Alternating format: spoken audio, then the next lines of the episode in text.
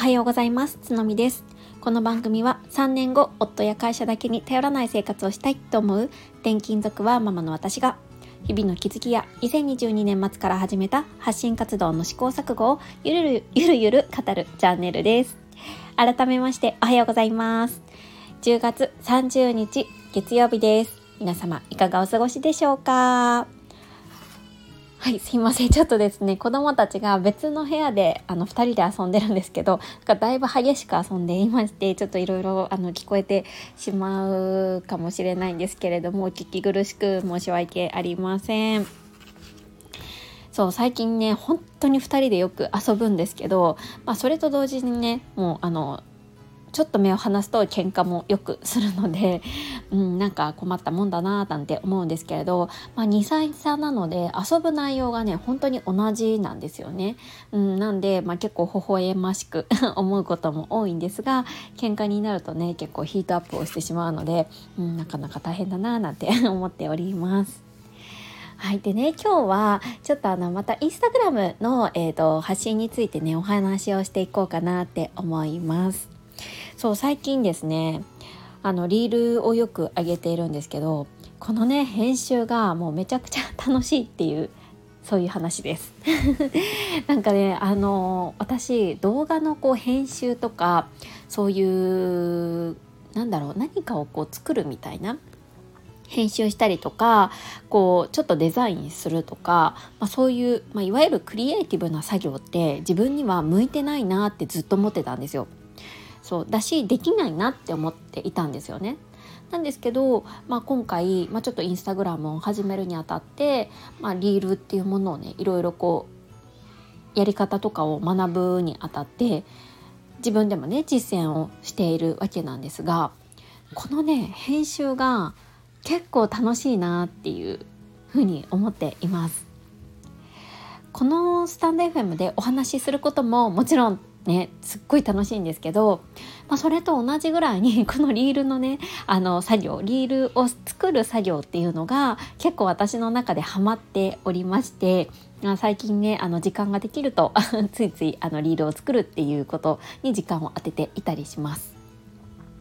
でなんか気づけば結構ねリールを作るこう作業の時間っていうのもどんどんどんどん短縮できるようになってきてまあそのクオリティはまあどうかっていうのはちょっとまあさておいて今まで一つの動画を上げるのに、まあ、12時間、まあ、ちょっと、まあ、途切れ途切れの作業なんで、まあ、正確にはちょっと分かんないんですけどそれぐらいはかかっていたような感じがするんですよね。でも最近はその動画1本だけであれば、うん、2 3 0分であのだんだん作れるようになってきました。だからやっぱりここでね思ったのがこれは自分には向いてないとかなんかこうできないなって思っていることでも一回ちょっとやってみると意外にこう好きだったりとかうんとそれがね得意になるっていうことって、まあ、大いにあるよなっていうところなんですよね。私まさか自分がこうなんかね動画を編集してそれを SNS にアップするなんてちょっと前のね自分では、まあ、想像を全くすることのないことをねしているんですよね。そうなんかこう編集作業とかそういうのって、まあ、絶対で自分にはできないって思ってたんですよ。でもねあの、まあ、見よう見まねでっていうか今いろんなこう動画編集作業をこう教えてくれる YouTube とかいろいろあるじゃないですかそうそういうのをね見ながらちょこちょここうやっていくとなんか意外にできたりとかでそれがねすごいこう楽しいなって思える、うん、ことだったので結構ね意外な発見でした。そうあとまあ今後考えていかないといけないのは、まあ、その作るっていうことだけに終わるんじゃなくってやっぱり中身っていうのも、まあ、ちょっとクオリティをねしっかりあの上げていかないといけないななんて思ったりとかやっぱりねいろんな人に面白いなって思ってもらえたりとかあちょっとなんかためになったなとか発見があるなって思えるようなこう動画作りをねしていきたいななんて思っております。そうまあこのねあの動画の編集作業っていうのは結構あの自分自身の本業にもね必要なものなんですよね。今まで他のか他のメンバー会社の他のメンバーにお願いをしていたんですけれども私絶対自分はできないと思ってたんででもまあこうやって自分自身の SNS 発信をすることによって、まあ、学んでねあのいろいろ分かるようになってきたので、まあ、これからはね、まあ、会社の SNS の編集作業っていうのもちょっとね私も関わらせてもらってあの場数をね踏んでいきたいななんていうふうにも思いました。そう何でもねやっぱりやってみないとわからないなっていうのが今回の発見なんですよね。皆さんは何かこれは自分は苦手だと思ってたけど意外に好きだったこととかなんか絶対自分にはできないって思ってたことでも意外にあっさりできたこととかってありますでしょうか？まあこれっていわゆるコンフォートゾーンを抜け出すことに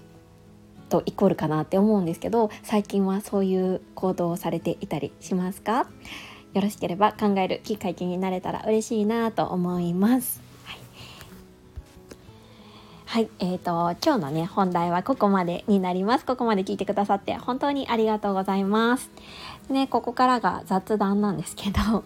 えーとこのね土日結構いろいろやるやったんですけど、なんかやったことのね一つとして、えっ、ー、と家の中のね断捨離をやったんですよ。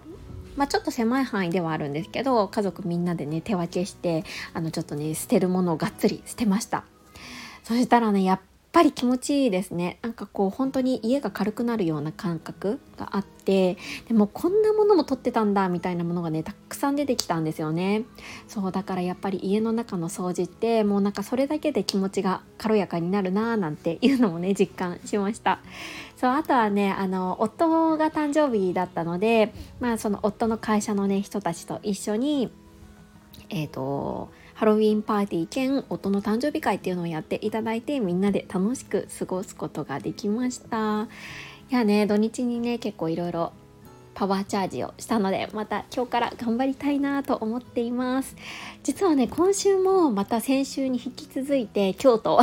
の出張に行くのでまあ少しね体力的にねあのー大丈夫かなっていう懸念点はありますが、まあ、体調などね崩さないように元気にやっていきたいなって思っております。